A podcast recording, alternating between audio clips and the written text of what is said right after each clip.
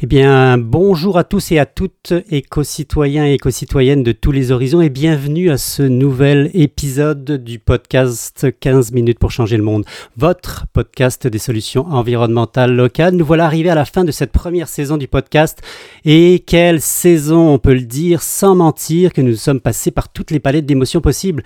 Et nous vous sommes très reconnaissants de nous avoir suivis et soutenus tout au long de ce fabuleux Évidemment, nous n'oublions pas les merveilleuses rencontres que nous avons faites tout au long de cette saison, des invités extraordinaires avec qui nous gardons évidemment un contact privilégié et nous prendrons le temps de vous donner des nouvelles de toutes ces personnes-là dans les prochaines saisons, c'est promis. Je ne sais pas si vous êtes comme moi, mais force est de constater que nos réalités modernes et l'éducation en général ne nous ont pas ou très peu préparé à l'affirmation de notre citoyenneté et à sa pratique, encore moins de notre éco-citoyenneté, surtout lorsqu'il s'agit de faire à plusieurs. On a très vite l'impression que derrière l'intérêt réel que suscite ce besoin d'agir, la plupart des gens se sentent démunis lorsque vient le moment de démarrer la machine. Même si nous avons débuté ici au comité de grands travaux, il nous semblait important le, le temps juste d'une émission de s'arrêter pour regarder ce qui se passe ailleurs. Mon nom est Sébastien Léonard et je vous invite donc cette semaine à explorer les différentes formes de d'éco-citoyenneté.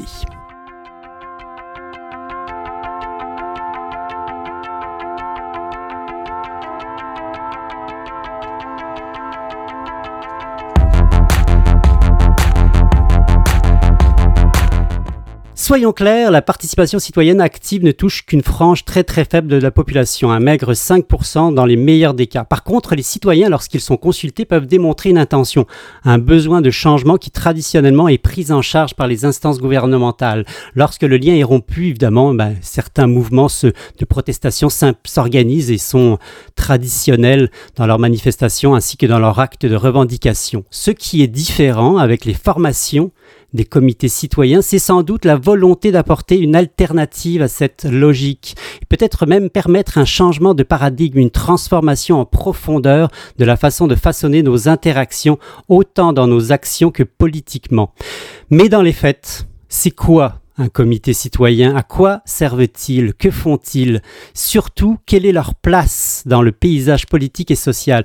Pour bien comprendre la complexité de ces questions et pour en discuter, nous avons fait appel à cinq invités qui vont partager leur vision et leur vécu autour du concept d'éco-citoyenneté.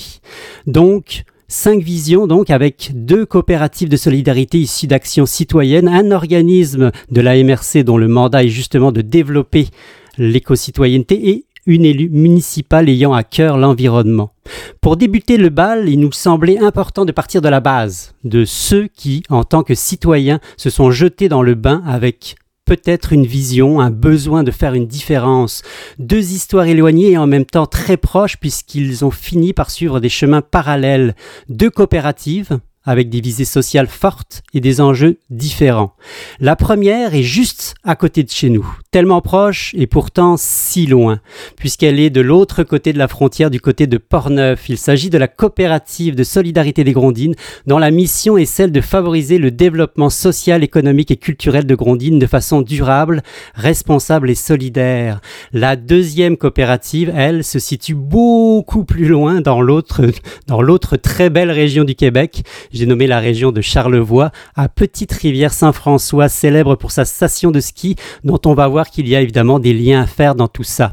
La coopérative L'Affluent, dont le projet principal consiste à valoriser et à gérer le domaine historique Alligorie par l'entremise d'une auberge de jeunesse, d'un café culturel et l'organisation d'activités écotouristiques avec des enjeux de conservation importants. Pour parler, de ces deux initiatives, nous recevons tout d'abord Isabelle Mingui, membre fondateur et administratrice de la coopérative de solidarité des Grondines, et Guillaume Néron et Léa Landry-Massicotte, tous deux membres de la coopérative de l'Affluent à Petite Rivière Saint-François. Bonjour à vous trois et un énorme merci de participer à cette table ronde et de partager vos expériences. J'aimerais tout d'abord commencer avec euh, Isabelle Mingui. Si vous le voulez bien, je, le rappelle, tu es membre fondateur et administratrice de la coopérative de solidarité des Grondines. Est-ce que tu peux juste nous raconter un petit peu la naissance du projet?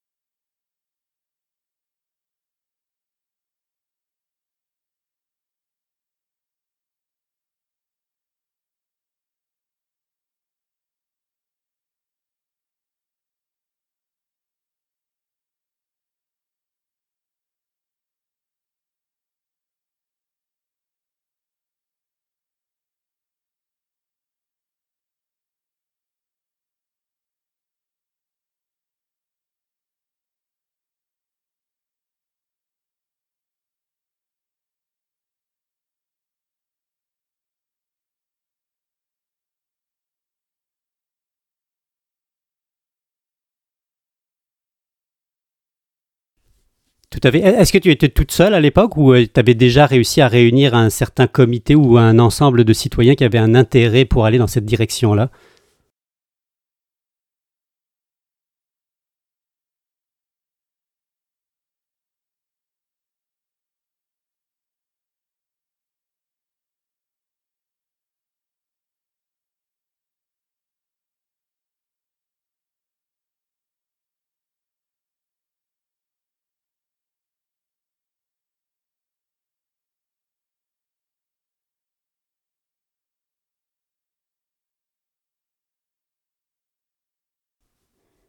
En fait, c'était, ma question.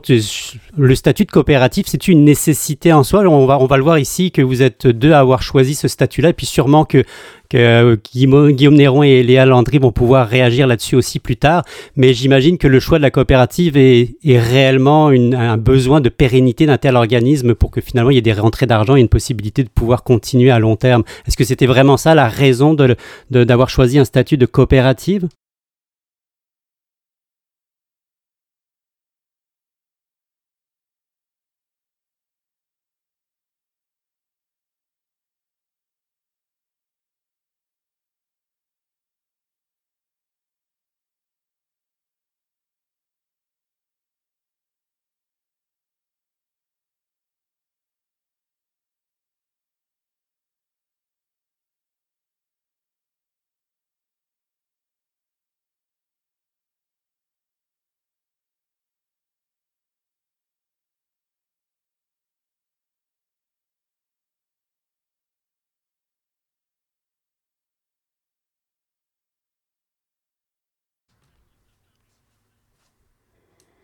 Dis-moi, est-ce que l'argent est le nerf de la guerre quand on fait une coopérative avec des visées de solidarité, puis avec, euh, avec finalement un but réellement de comité citoyen? Est-ce que ça fait partie intégrante de la, de la problématique?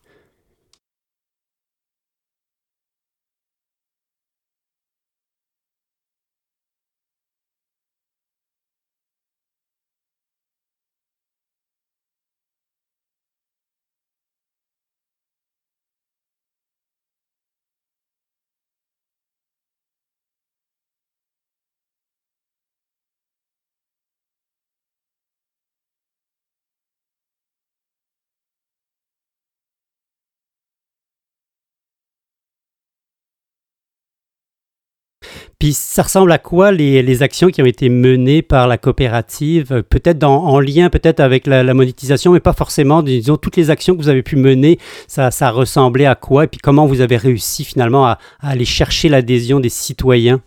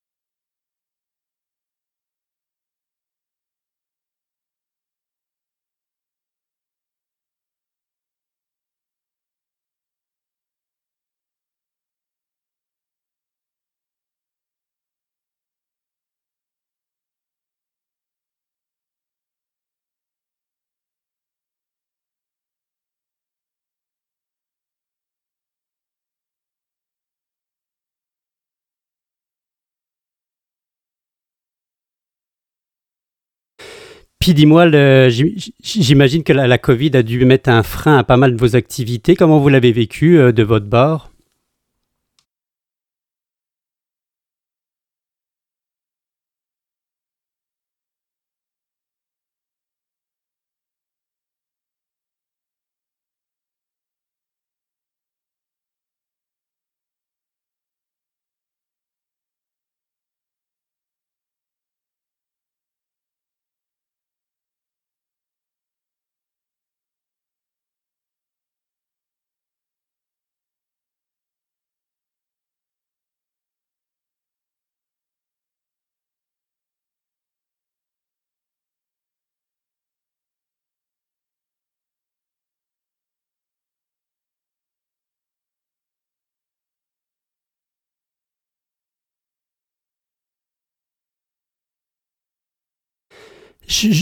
Ben oui. J'ai juste un mot peut-être. Euh, est-ce que c'est l'avenir pour vous aussi de continuer dans cette direction-là ou est-ce que vous aviez euh, des, plans ou des projets qui avaient, qui avaient été mis euh, peut-être en, en, suspens pendant la COVID que vous allez relancer pour les prochaines années?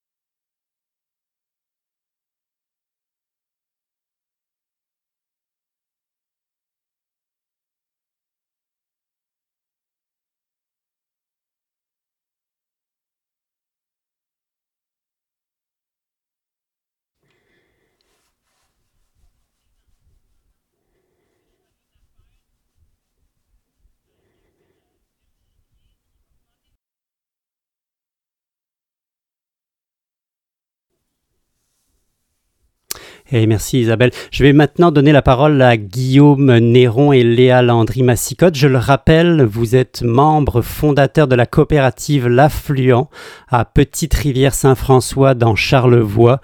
Euh, bonjour à vous deux d'abord. Et bonjour, ça, ça, me fait vraiment plaisir de vous recevoir ici euh, au podcast. C'est très apprécié euh, votre présence. Est-ce que, bah, j'imagine que Isabelle, avec sa description de sa coopérative, il y a sûrement des liens qu'on peut faire assez rapidement. Mais est-ce que vous pouvez nous expliquer tout d'abord quelle est la situation actuelle à Petite Rivière Saint-François et pourquoi avoir éprouvé le besoin de monter euh, une coopérative ou en tout cas un comité citoyen, je ne sais pas comment vous l'appelez.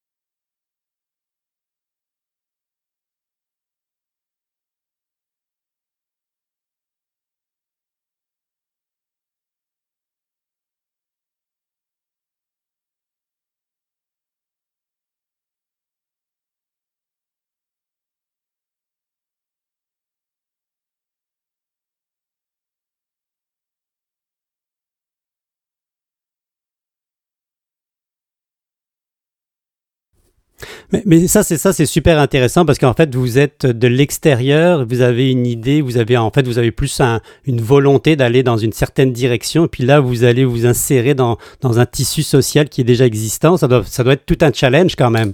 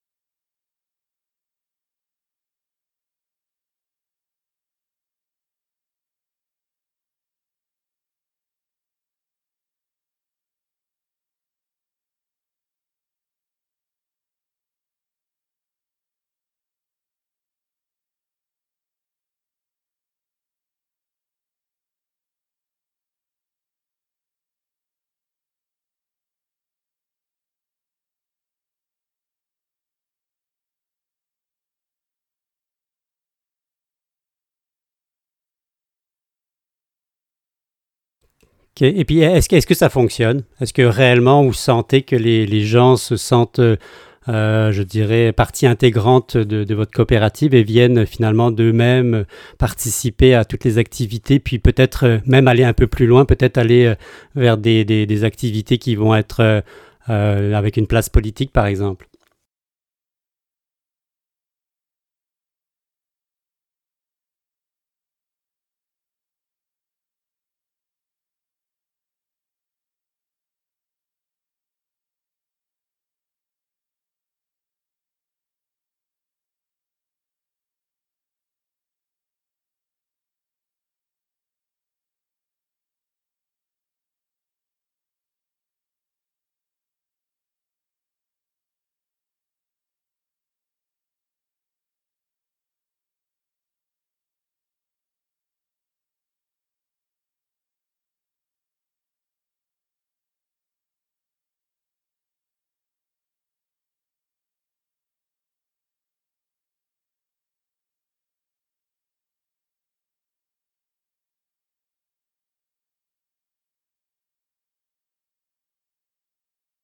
Est-ce que, est-ce que vous, a- est-ce, est-ce que vous avez réussi, par exemple, je ne sais pas, est-ce qu'il y a des, des, des, euh, des projets ou des enjeux à l'heure actuelle qui sont particulièrement euh, criants ou nécess- nécessitant finalement d'avoir une voix euh, euh, citoyenne à, à- à des niveaux éco- écologiques, évidemment.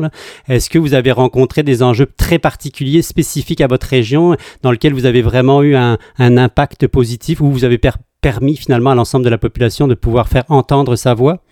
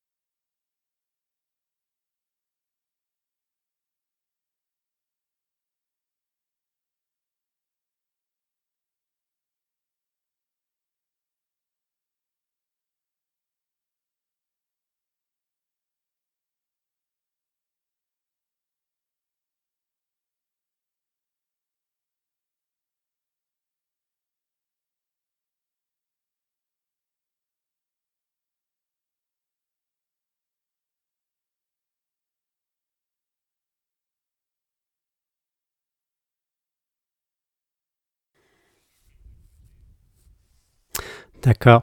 Et quel est l'avenir finalement pour, euh, pour vous? Ça, ressemble à quoi? C'est quoi vos projets actuels, mais ceux qui s'en viennent euh, peut-être euh, dans un, dans un horizon plus long?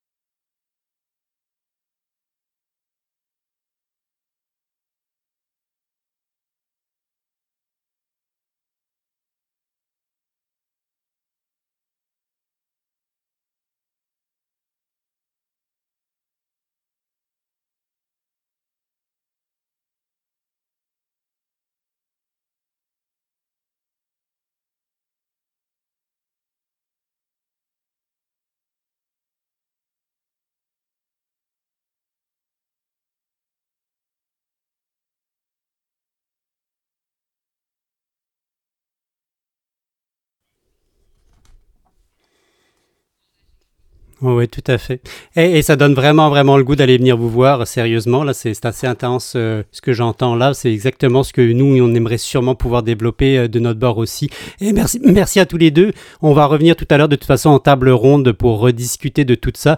Là, j'aimerais juste peut-être donner la parole à, un tout autre contexte, à une autre personne qui va nous, nous amener peut-être à une, une autre vision du débat, là, puisque on va se tourner vers une vision un peu éco-citoyenne complètement différente, plus descendante, un donné à un organisme subventionné afin de mobiliser les citoyens dans un but de carboneutralité.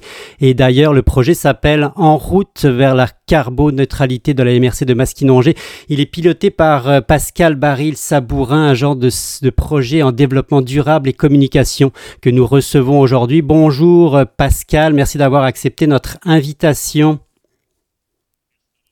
Ben oui, et un gros gros merci à toi aussi. Le projet en est à sa cinquième année d'existence, donc on peut maintenant dire que vous avez accumulé pas mal d'expérience dans le domaine. Parmi les solutions que vous avez préconisées, la mise en place de comités citoyens avec des orientations spécifiques en fait partie. Est-ce que euh, tu peux nous euh, décrire exactement le pourquoi et le comment de cette mise en place des comités citoyens, s'il te plaît?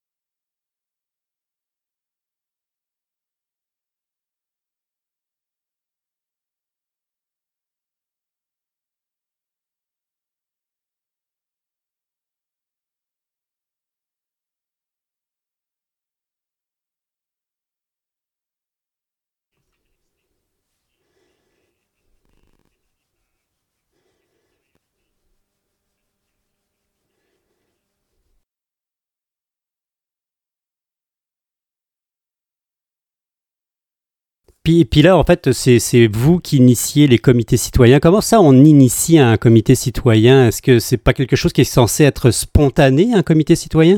Ou peut-être que je me trompe, peut-être que c'est moi qui, qui rêve en couleur?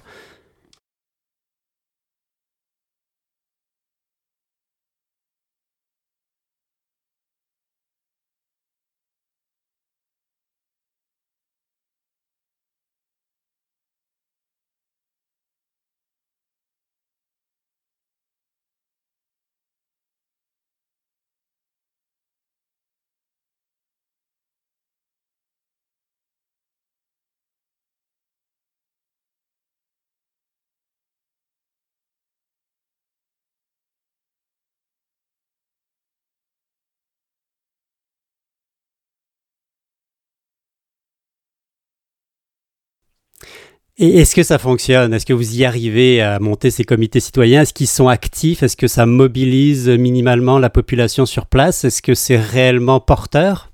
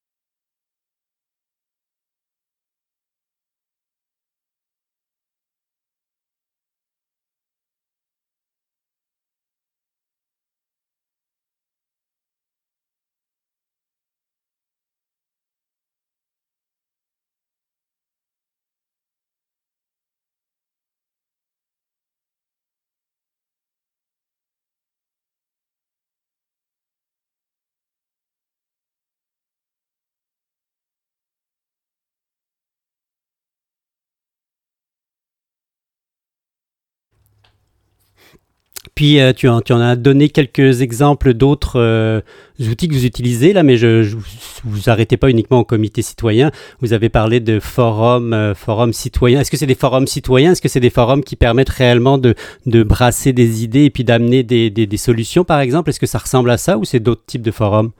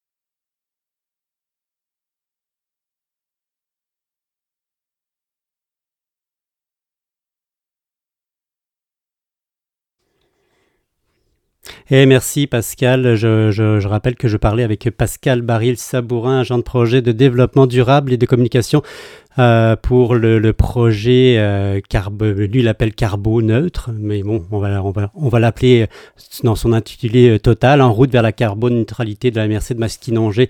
Là, je vais me tourner vers notre dernière invité, mais pas la moindre, de très très loin enfin. Euh, en fait, on pouvait pas vraiment passer ce soir à côté bah, de la vision euh, des élus en particulier la vision de l'éco-citoyenneté qui peut être perçue par euh, les élus locaux. Et qui de mieux que d'inviter évidemment euh, notre élu à nous, là, celle qui a le plus d'importance pour la ville de Sainte-Anne-de-la-Pérade? J'ai nommé la mairesse euh, Madame Diane Aubut. Bonjour Madame Diane Aubut.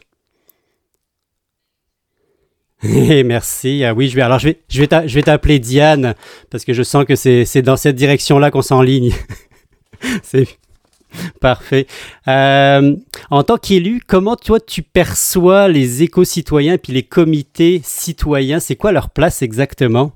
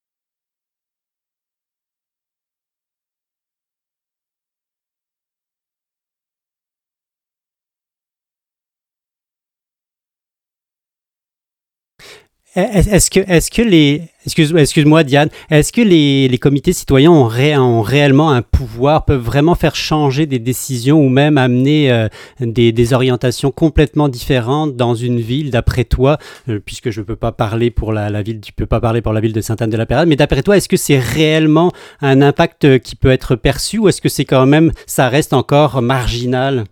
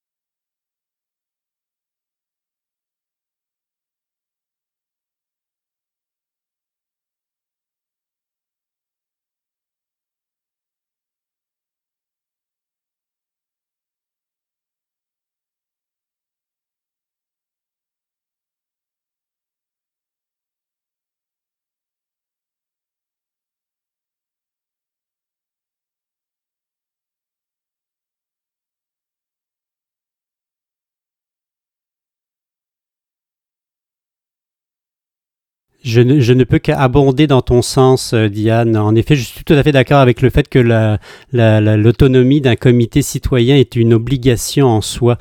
Euh, Dis-moi justement, on en parlait tout à l'heure, ou en tout cas tu en as jeté, tu en, as glissé un mot.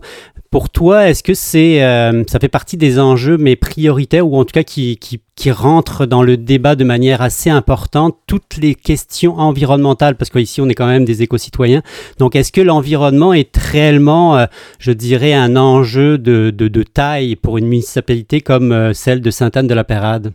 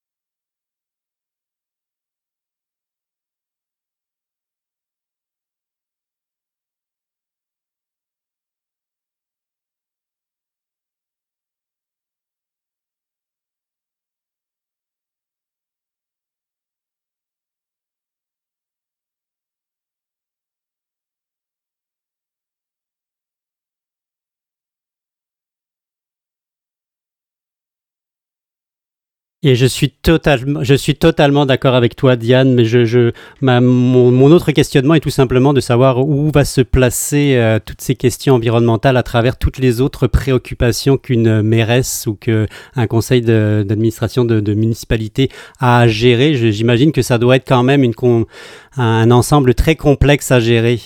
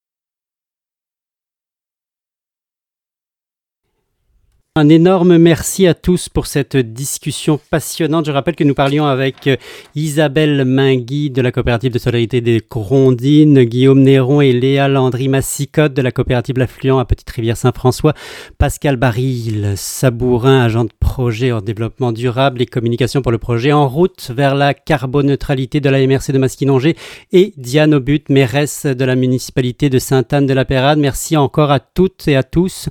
On le comprendra, l'éco-citoyenneté est affaire de point de vue et chacun peut facilement y mettre les attentes qui lui correspondent. L'environnement, lui, est affaire de tous et quelle que soit la méthode qui vous corresponde, j'espère que vous aurez réussi à trouver l'éco-citoyen qui sommeille en vous et qui n'attend qu'un petit coup de pouce pour s'exprimer. Alors ne le laissez pas dormir et venez frapper à la porte de votre municipalité. Je suis bien convaincu que si il n'existe pas de comité dans votre quartier, région, ville, village, il ne suffit souvent que d'une seule personne pour faire s'embraser le feu qui dans votre coin de pays. C'est tout pour aujourd'hui et pour euh, la saison, la première saison du podcast 15 minutes pour changer le monde. On vous l'avait promis en rafale, quelques nouvelles de nos anciens invités. Sachez qu'à la suite du podcast, il y aura un premier répart café organisé ici à Sainte-Anne-de-la-Pérade très prochainement. Merci. Ouh, normalement au mois de juin, organisé par le Répart tes trucs. Les très sympathiques maraîchers des terres du possible que nous avions invités dans notre troisième épisode ont encore des paniers bio disponibles. Vous pourrez aussi évidemment venir les rencontrer au tout premier marché public de Sainte-Anne-de-la-Pérade qui s'ouvrira euh, au mois de juin, de juillet, excusez-moi, le 11 juillet de cette année.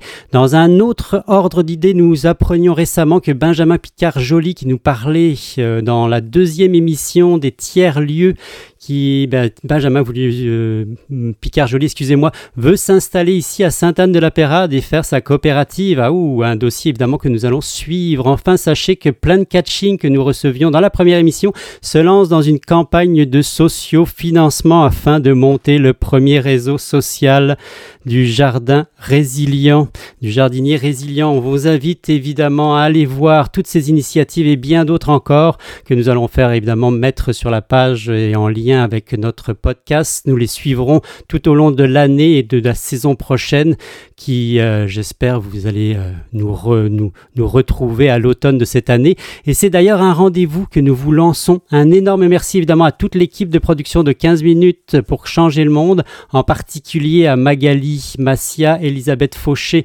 pour ne citer que. En attendant, passez un excellent été, quel que soit l'endroit que vous fréquentiez, dans votre potager, dans les boutiques des artisans locaux ou à marcher dans la nature ou autour d'une table remplie d'amis. Amusez-vous et surtout écrivez-nous, on aime ça vous lire et suivez-nous que ce soit sur la page du comité ou sur les plateformes de diffusion. Un gros gros gros merci encore de nous suivre et à très très très bientôt. Bye bye.